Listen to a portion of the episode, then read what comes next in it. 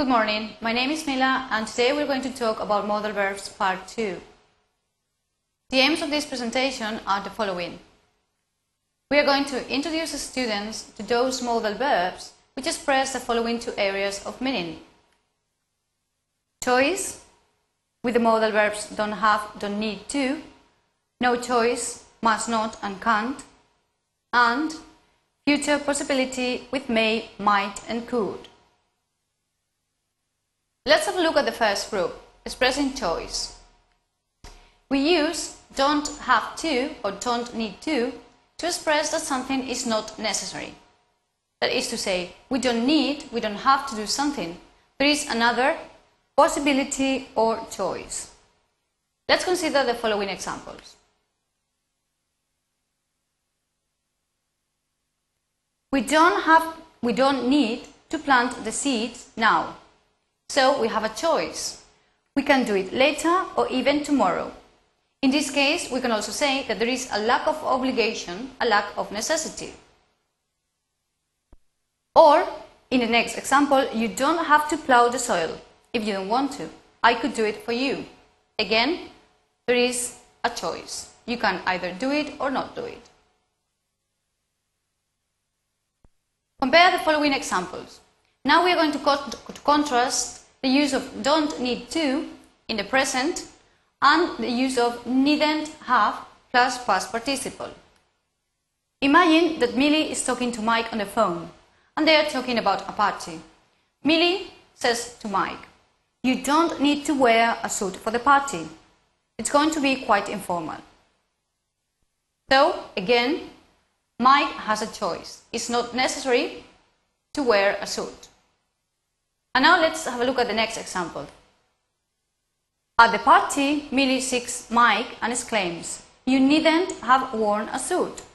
You look really handsome, though. So, remember in the first caption, you don't need to wear a suit. Millie was giving him a chance. Okay, he had a choice. But in the second sentence, Millie realizes that Mike has, is really wearing the suit. So she exclaims, You needn't have worn a suit. So we use needn't have to plus the past participle to express that something was not necessary in the past. However, the person did it. Now we're going to have a look at those modal verbs which are used to express no choice must not or mustn't and can't. We use must not or mustn't to express a prohibition. For example, you must not drive without a license. It's against the law. Or, you mustn't switch off your belt while taking off. Must not or mustn't indicate that something is not allowed or something is prohibited. However, in spoken English and when speakers are of the same status, can't is used instead of mustn't. Let's have a look at the next example. Imagine that you are driving with your friend and he wants to park the car in a certain spot. And you say, hey, we can't park here. There is a sign outside and double yellow lines. So in this situation, because it's a friend to friend, and because it's an informal situation, we normally use can't instead of mustn't. Now we're going to have a look at some exercises. Mustn't or don't have to. Underline the correct form of the verb. Number one. You mustn't, don't have to tell him what I told you. It's our secret. Number two. The exhibition is free. You don't have, you mustn't pay. Number three, we mustn't, we don't have to hurry. We have plenty of time. Number four, shall I help you with this? You can if you want, but you mustn't, don't have to. Number five, you mustn't, you don't have to play with guns. They're dangerous. And the last one, Shelley's a millionaire. She mustn't, she doesn't have to work. So have a look at these sentences and you have to decide if they convey a prohibition or no necessity. Here you have the key.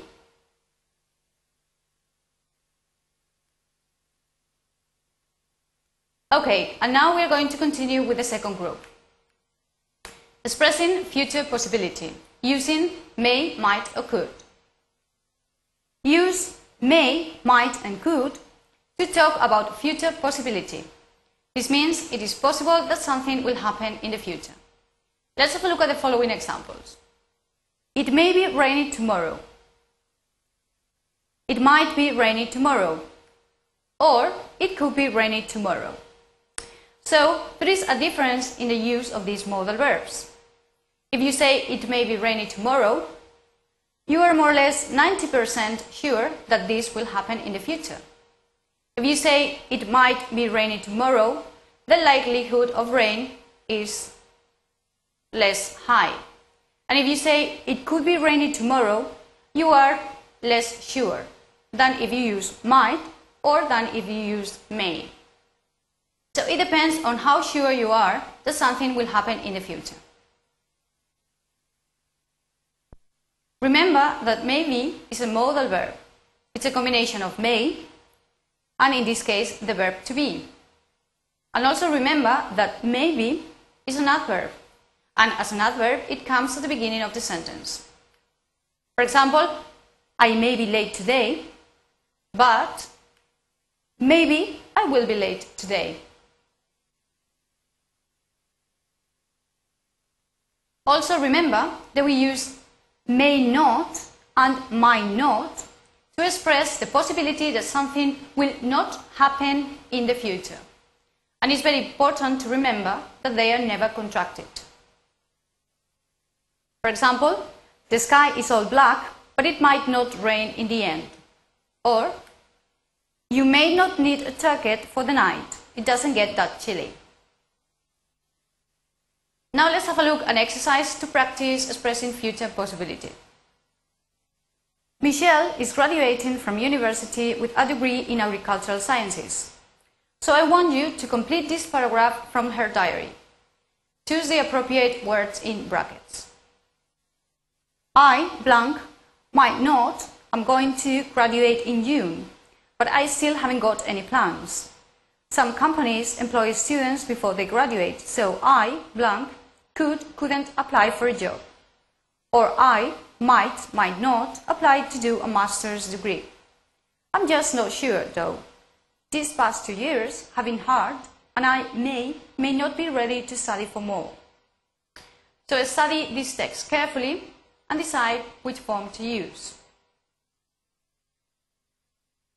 And here you have the key.